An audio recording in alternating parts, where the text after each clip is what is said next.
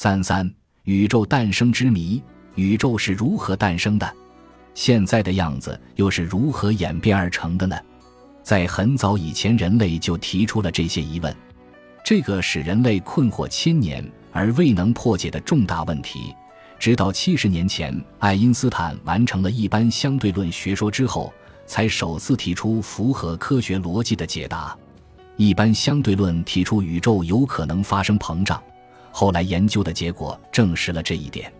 科学家们发现，远方的银河正在以非常快的速度和我们的银河拉远距离，这说明宇宙正在逐渐的膨胀着。另外，还发现宇宙空间到处充满着三度 K 的杂音电波，这证明宇宙曾经是一个超高温、高密度的大火球。在以上事实的基础上而产生的大爆发宇宙论，已被公认为是当前最标准的宇宙进化理论。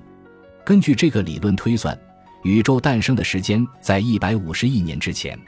宇宙刚刚诞生时，它的直径仅有 L 幺零三三厘米，但它的温度和密度却高得让人无法想象。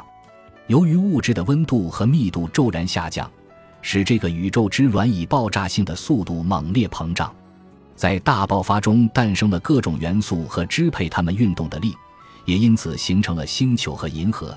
顷刻间，宇宙之卵便演变成了成年的宇宙。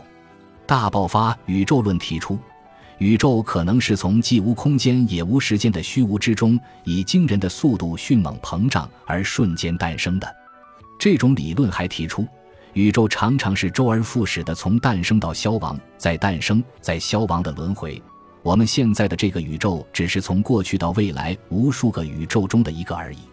但到目前为止，对于宇宙的起源还没有一个统一的理论，这还需要人类再进一步的考察和研究。